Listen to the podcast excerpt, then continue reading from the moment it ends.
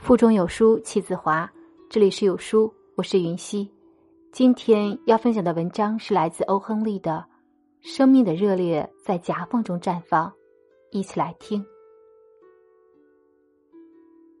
琼西得了肺炎，他躺在一张油漆过的铁床上一动也不动，凝望着小小的荷兰式玻璃窗外对面砖房的空墙。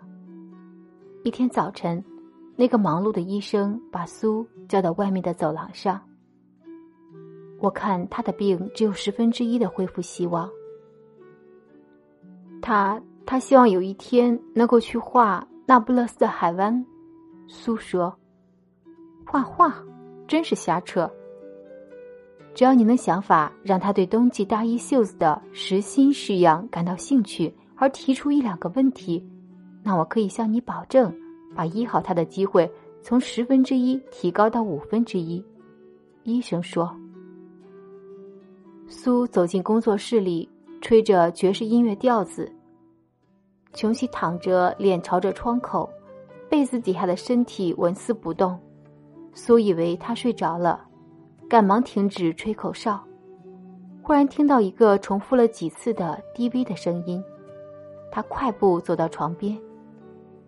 琼西的眼睛睁得很大，他望着窗外数着。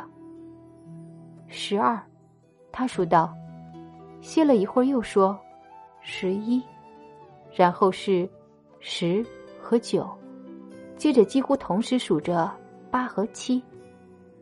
苏关切的看了看窗外，那儿有什么可数的呢？只见一个空荡阴暗的院子。二十英尺以外，还有一所砖房的空墙，一棵老极了的常春藤，枯萎的根纠结在一块儿，枝干攀在砖墙的半腰上。秋天的寒风把藤上的叶子差不多全都吹掉了，几乎只有光秃的枝条还缠附在剥落的砖块上。什么呀，亲爱的？苏问道。六。琼西几乎用耳语低声说道：“他们现在越落越快了，三天前还有差不多一百片，我数的头都疼了。但是现在好数了，又掉了一片，只剩下五片了。五片什么呀，亲爱的？告诉你的苏迪吧。叶子，常春藤上的。”等到最后一片叶子掉下来，我也就该去了。这件事我三天前就知道了，难道医生没有告诉你？瞧，医生今天早晨还告诉我，说你迅速痊愈的机会是，让我一字不改的，照他的话说吧。他说有九成把握，只剩下四片了。我想在天黑以前，等着看那最后一片叶子掉下去，然后我也要去了。琼西，亲爱的，苏扶着身子对他说：“你答应我闭上眼睛，不要瞧窗外，行吗？”你睡一会儿吧，苏说道。我得下楼把贝尔门叫上来。给我当那个隐居的老矿工的模特，我一会儿就回来的，不要动，等我回来。老贝尔门是住在他们这座楼房底层的一个画家。贝尔门是个失败的画家，他操了四十年画笔，还远没有摸着艺术女神的衣裙。他老是说就要画他的那幅杰作了，可是直到现在。他还没有动笔。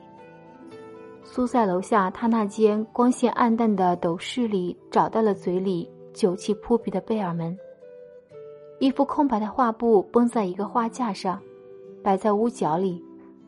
等待那幅杰作已经二十五年了，可是连一根线条还没等到。苏把琼西的胡思乱想告诉了他，还说他害怕琼西。自个儿瘦小柔弱的像一片叶子一样，对这个世界的留恋越来越微弱，恐怕真会离世飘走了。什么？他喊道：“世界上真会有人蠢到因为那些该死的常春藤叶子落掉就想死？你干嘛让他胡思乱想？哎，可怜的琼西小姐，她病得很厉害，很虚弱。苏说：“走，我和你一块儿去。”老天爷，琼西小姐这么好的姑娘，真不应该躺在这种地方生病。总有一天，我要画一幅杰作，我们就可以都搬出去了，一定的。第二天早晨，苏只睡了一个小时的觉，醒来了，他看见琼西无神的眼睛睁得大大的，注视拉下的绿窗帘。把窗帘拉起来，我要看看。他低声的命令道。苏疲倦的照办了。然看呀，经过了漫长一夜的风吹雨打，在砖墙上还挂着一片藤叶。它是常春藤上最后的一片叶子了。它傲然挂在一根离地二十多英尺的藤枝上。这是最后一片叶子，琼西说道。我以为他昨晚一定会落掉的。我听见风声的。今天他一定会落掉，我也会死的。天刚蒙蒙亮，琼西就毫不留情的吩咐拉起窗帘来。那片藤叶仍然在那里。琼西躺着对他看了许久，然后他招呼正在煤气炉上给他煮鸡汤的苏：“给我一面小镜子，再把枕头垫垫高。我要坐起来看你做饭。”过了一个钟头，他说：“苏蒂，我希望有一天能去画那不勒斯的海湾。”第二天，医生对苏说：“他已经脱离危险，你成功了，现在只剩下营养和护理了。”下午，苏跑到琼西的床前，琼西正躺着，安详的编织着一条毫无用处的深蓝色毛线披肩。苏用一只胳膊连枕头带人一把抱住了他。我有件事要告诉你，小家伙，他说：“贝尔门先生今天在医院里患肺癌去世了，亲爱的。瞧瞧窗子外面，瞧瞧墙上那最后一片藤叶，难道你没有想过，为什么风刮得那样厉害，它却从来不摇一摇、动一动呢？”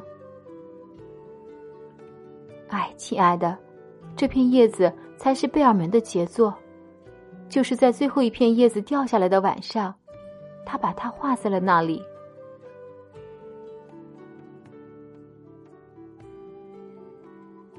在这碎片化的时代，你有多久没读完一本书了？长按扫描文末二维码，在有书公众号菜单免费领取有书独家引进外文畅销书四本，附中文讲解。好了，这就是今天跟大家分享的文章。不知你是否有所感悟呢？欢迎你在留言区抒发感想。我们明天见。